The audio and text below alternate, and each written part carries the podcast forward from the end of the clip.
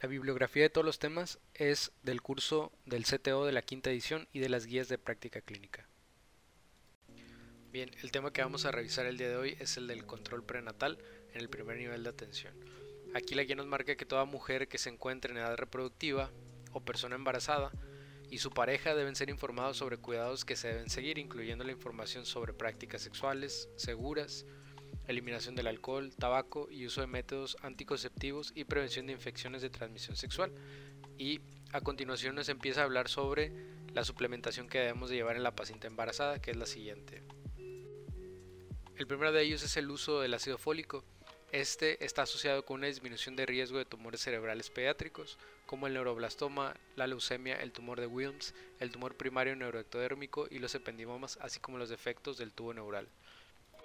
La suplementación del ácido fólico, la dosis mínima recomendada es de 400 microgramos en toda persona embarazada, ya que disminuye un 93% el riesgo del defecto del tubo neural, y la dosis de 5 miligramos de ácido fólico disminuye el riesgo de defecto de tubo neural en un 69%. Y esta ya la estaríamos usando en otros criterios que vamos a mencionar a continuación. Las pacientes que se van a ver beneficiosas de estas dosis altas de ácido fólico de 5 miligramos al día van a ser pacientes que en el embarazo previo hayan tenido un feto con defecto de tubo neural, que tengan miembros de familia con defecto de tubo neural, que usen fármacos con efecto antifolato, como son los anticonvulsivos, que padezcan diabetes mellitus tipo 1 o 2 mal controlada, pobre ingesta de ácido fólico en la dieta, tabaquismo activo o pasivo, o que tengan un antecedente de uso de anticonceptivos orales. La suplementación de ácido fólico es una de las más importantes y como lo mencionamos, eh, la dosis recomendada es de 400 microgramos por día y esta previene los defectos de tubo neural y idealmente se tiene que administrar tres meses previos al embarazo. Otra recomendación que nos hace la guía de práctica clínica es que es recomendable orientar a la persona embarazada para llevar una dieta equilibrada proteico-energética, debido a que esta puede ayudar a reducir la prevalencia de bajo peso al nacer. Esta dieta va a tener que ser rica en ingesta de omega 3, debido a que esta tiene una reducción de riesgo para parto pretérmino recurrente de 33 a 21%. Se recomienda el consumo de dos porciones de pescado y mariscos por semana para la persona embarazada como fuente de omega 3. También es recomendable la reducción de la ingesta de cafeína a menos de dos tazas diarias o menos de 182 miligramos por día. La persona embarazada debe ser informada también que el beber alcohol es perjudicial y no existe una dosis que pueda ser considerada segura. También es recomendable orientar a la persona embarazada para que tenga una ingesta elevada de vitamina A en su dieta, para la prevención de ceguera nocturna y anemia materna. Después tenemos la suplementación con hierro, esta se recomienda una dosis de 30 a 60 miligramos y es una estrategia preventiva para evitar la anemia materna. Esta tiene que ser iniciada idealmente a las 20 semanas de gestación. También se recomienda una suplementación con calcio en pacientes en las que tengan baja ingesta dietética, definida como menos de 600 miligramos al día. Aquí haríamos una suplementación con una dosis de 1 gramo al día. El beneficio de esta suplementación con calcio es que se asocia a una reducción de riesgo en la presentación de hipertensión gestacional en un 35% y preeclampsia en un 55%. Para tratar el estreñimiento en el embarazo es recomendable que toda persona embarazada tenga un consumo total de agua en promedio de 3 litros por día. Esto va a incluir alimentos y líquidos en la dieta, donde aproximadamente 2.3 litros o 9 tazas por día van a corresponder a agua. También es recomendable disminuir la ingesta de agua con sabor, bebidas carbonatadas, bebidas energéticas y bebidas de frutas, debido a que son una fuente dietética de azúcar y suministran muy pocos nutrientes. Se sugiere que también a las personas que sufran de estreñimiento se aumente la ingesta de fibra dietética en cada comida. Y como último método ya podríamos considerar el uso de laxantes que incrementen la motilidad intestinal. Bien, esas fueron las recomendaciones acerca de la dieta y la suplementación en nuestra paciente embarazada. Ahora hablando sobre los signos y síntomas de alarma que tenemos que mencionarle a la paciente embarazada, en que en caso de presentarlos debe acudir inmediatamente a un hospital o centro de salud. Estos signos serían los siguientes fuerte dolor de cabeza, zumbido en el oído, visión borrosa con puntos de lucecitas, náuseas y vómitos frecuentes, disminución o ausencia de movimientos fetales por más de dos horas después de la semana 28, palidez marcada, hinchazón de pies, manos o cara, pérdida de líquido o sangre por la vagina o genitales, aumento de peso mayor a 2 kilos por semana, fiebre, contracciones uterinas de 3 a 5 minutos de duración antes de las 37 semanas, dolor abdominal persistente, dificultad para respirar, aumento en el número de micciones y molestia al orinar y presencia de convulsiones. Hay que reconocer tempranamente estos signos y síntomas del alarma, debido a que una identificación tardía complica el curso del embarazo y pone en riesgo la salud materna y la salud perinatal. La recomendación sobre ejercicio durante el embarazo. En esta se recomiendan 20 minutos de ejercicio ligero, como caminar, nadar o deportes de bajo impacto, por 5 días a la semana. También una recomendación muy importante es la correcta utilización del cinturón de seguridad durante el embarazo.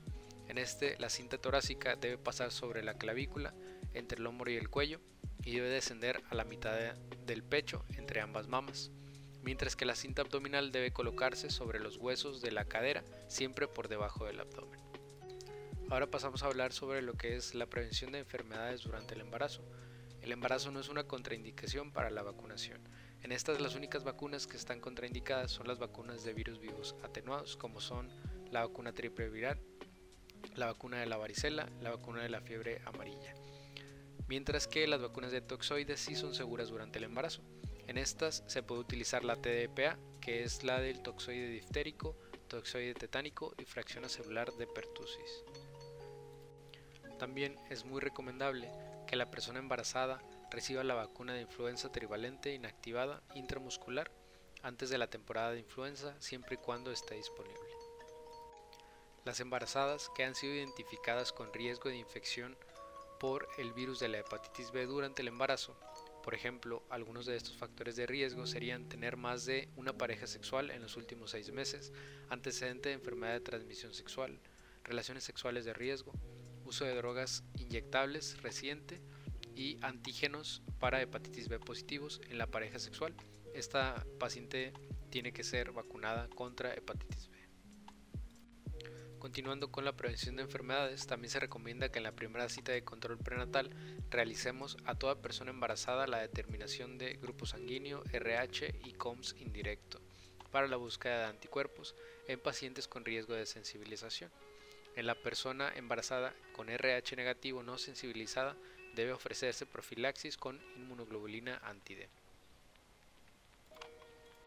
En esta persona embarazada con RH negativo no sensibilizada a la cual se haya administrado inmunoglobulina anti-D durante el primer trimestre del embarazo, se debe administrar una nueva dosis a las semanas 28. Y si la inmunoglobulina anti-D se aplicó entre las 13 y 20 semanas, deberá repetirse a las semanas 34. En caso de que la primera aplicación ocurra después de las 21 a 27 semanas, se deberá aplicar una segunda dosis 13 semanas después y en caso de que la primera dosis se haya aplicado después de la semana 28, se recomienda la aplicación dentro de las primeras 72 horas posparto. También es muy recomendable identificar a las madres en riesgo de depresión posparto. Aquí la depresión prenatal es el factor de riesgo más importante para el desarrollo de depresión posparto y es recomendable utilizar la escala de Edimburgo como tamizaje para la depresión en la persona embarazada. Esta escala de Edimburgo consiste en preguntas que se le hacen hacia la paciente embarazada y en caso de tener un resultado mayor a 12 puntos, se sugiere enviar a la persona embarazada y a su pareja al servicio de higiene mental y o psicología. La persona embarazada también es más propensa al desarrollo de caries dental y al aumento de desmineralización debido al ambiente ácido de la cavidad bucal, aumento del consumo de la dieta azucarada y el descuido de la salud oral. Entonces es muy recomendable la promoción de la salud oral y atención odontológica integral en la persona embarazada. Es muy recomendable para la persona embarazada limitar esta dieta azucarada, realizar un cepillado dental regular con pasta florada y utilizar regularmente enjuagues bucales. Se recomienda la prescripción diaria de enjuague bucal a base de clorexidina al 0.12%. Todo esto va a ir encaminado a prevenir lo que es el desarrollo de gingivitis en el embarazo y el granuloma del embarazo, los cuales son problemas bucales muy comunes durante la gestación. Ahora, acerca del tamizaje de patologías que tenemos que realizar durante el control prenatal. En la primera consulta de atención prenatal, los laboratorios que se deben solicitar van a ser una biometría hemática completa, grupo sanguíneo y RH, glucosa en ayuno, creatinina, ácido úrico y examen general de orina. También tenemos que indicar urocultivo para detección de bacteriuria asintomática, BDRL, prueba voluntaria rápida de VIH y serología para virus de hepatitis A, B y C de contar con el recurso. Al igual que esto, también es importante que enviemos a nuestra paciente al servicio de odontología, como lo mencionamos anteriormente. También es importante que si detectamos un aumento del índice de masa corporal, la paciente sea referida al nutriólogo y en caso de notar algún problema psicológico enviarla al psicólogo. Todas estas pruebas se utilizan para prevenir enfermedades durante el embarazo. Alguna de ellas va a ser la diabetes gestacional.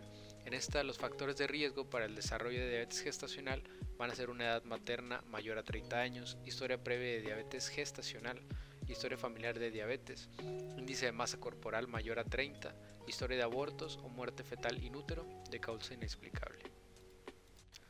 Para esto es recomendable realizar la glucosa plasmática en ayuno en la primera visita prenatal o antes de las 3 semanas a toda persona embarazada. En la persona embarazada en el primer trimestre con alteraciones de glucosa en ayuno, que es la primera prueba que le solicitamos, y en ausencia de síntomas, se recomienda realizar curva de tolerancia a la glucosa oral con carga de 75 gramos o una nueva determinación de glucosa de ayuno, o si se cuenta con el recurso, determinación de hemoglobina glucosilada.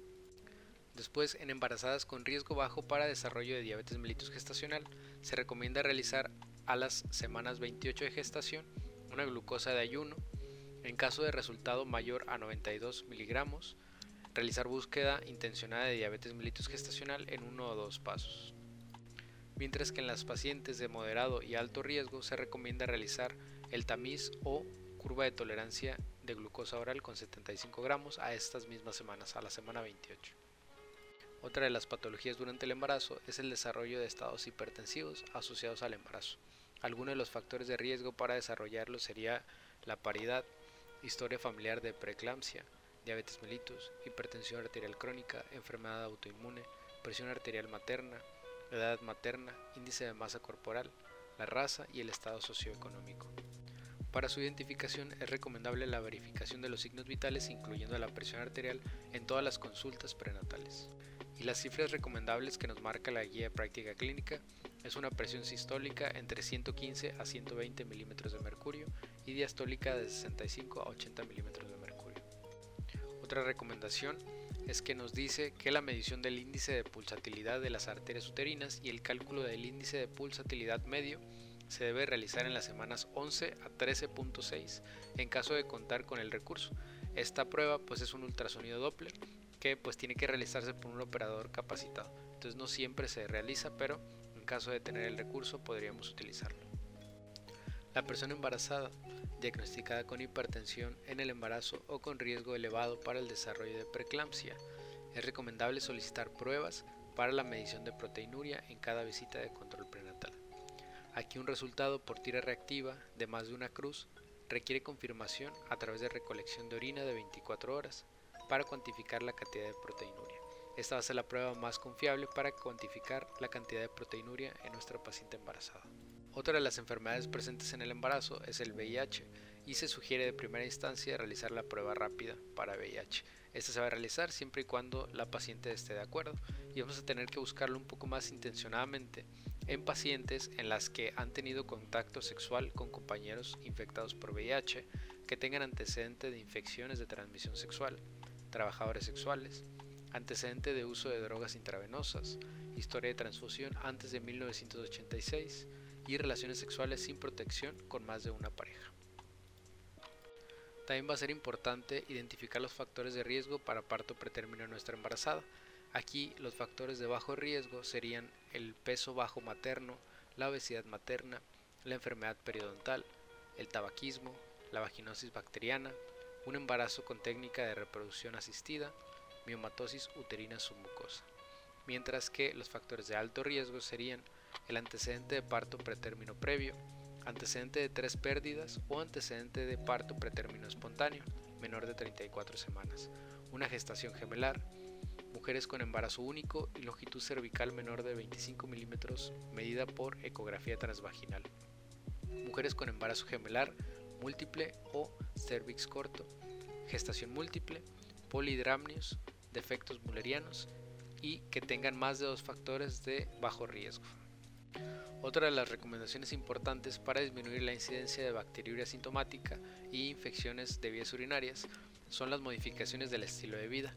Se recomienda una micción frecuente y completa, la micción después de mantener relaciones sexuales, consumo de líquidos en forma abundante, más de 2 litros, y técnicas de limpieza urogenital. Y para este tamizaje de bacteriuria sintomática, aparte de la primera prueba de examen general de orina que solicitamos en la primera cita de nuestra paciente, hay que realizarle seguimiento a las 18 a 20 semanas y entre las 32 a 34 semanas de gestación, con un nuevo examen general de orina. En caso de que resultara positiva alguna de estas pruebas para bacteria sintomática, el tratamiento con antibiótico para esta durante el embarazo tiene que ser en un régimen de 4 a 7 días. Esto es considerado como el periodo más recomendado en la prevención de complicaciones, como sería la amenaza de parto pretérmino y la pielonefritis en el embarazo. Esos tratamientos vamos a tocarlos en otro tema. Para la evaluación clínica de nuestra paciente es recomendable realizar una historia clínica completa, ordenada, que permite identificar todos los factores de riesgo posibles en la persona embarazada. La determinación de la edad gestacional tiene que establecerse en semanas y no en meses. El uso de la redacción embarazo gestación a término debe ser desalentada debido a que se refiere a un rango inespecífico de edad gestacional. El cálculo de edad gestacional por fecha de última menstruación va a ser confiable solamente si los ciclos menstruales son de 28 días y la paciente está segura de recordar esta fecha de última menstruación. Para esto, la regla de Nagel es el método más común para establecer la fecha estimada de parto. Se calcula sumando 7 días al primer día desde la última menstruación, más un año menos 3 meses, basado en ciclos menstruales de 28 días. La sensibilidad de la fecha de la última menstruación para obtener la fecha probable de parto y la edad gestacional comparada con el ultrasonido es del 65%. El ultrasonido de primer trimestre es el método más confiable para establecer la edad gestacional de nuestro paciente.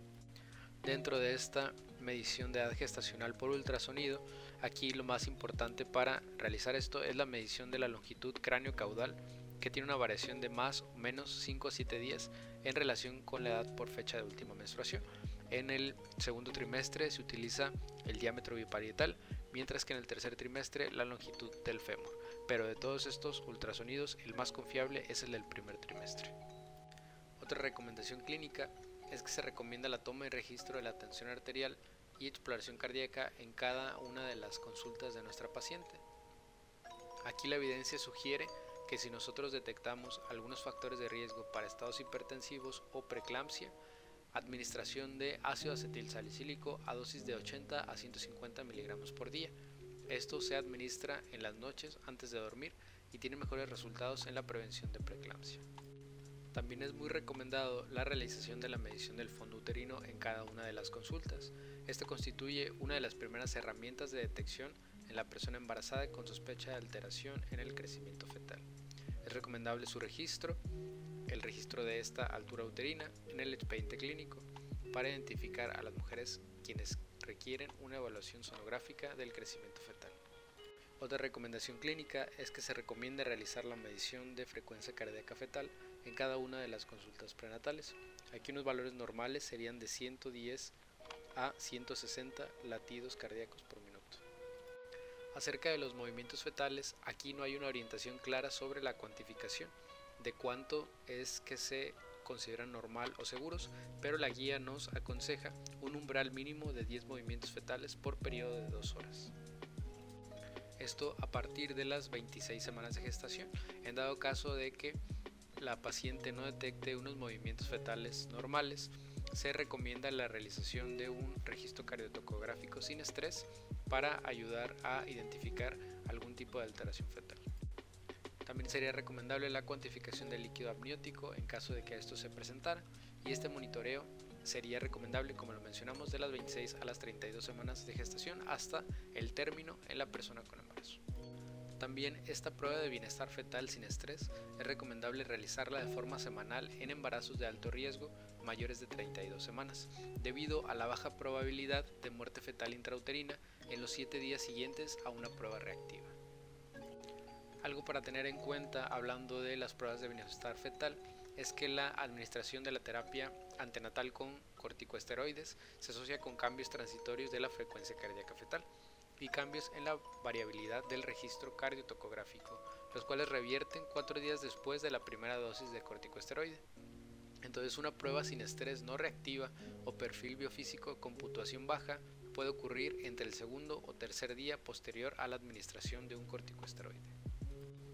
Y en caso de que nuestra prueba de bienestar fetal sea no reactiva, debido a que la prueba fetal sin estrés tiene una alta tasa de falsos positivos y bajo valor predictivo positivo, ante un reporte de registro no reactivo, va a ser recomendable complementar el resultado con otras pruebas como va a ser un perfil biofísico y una flujometría Doppler.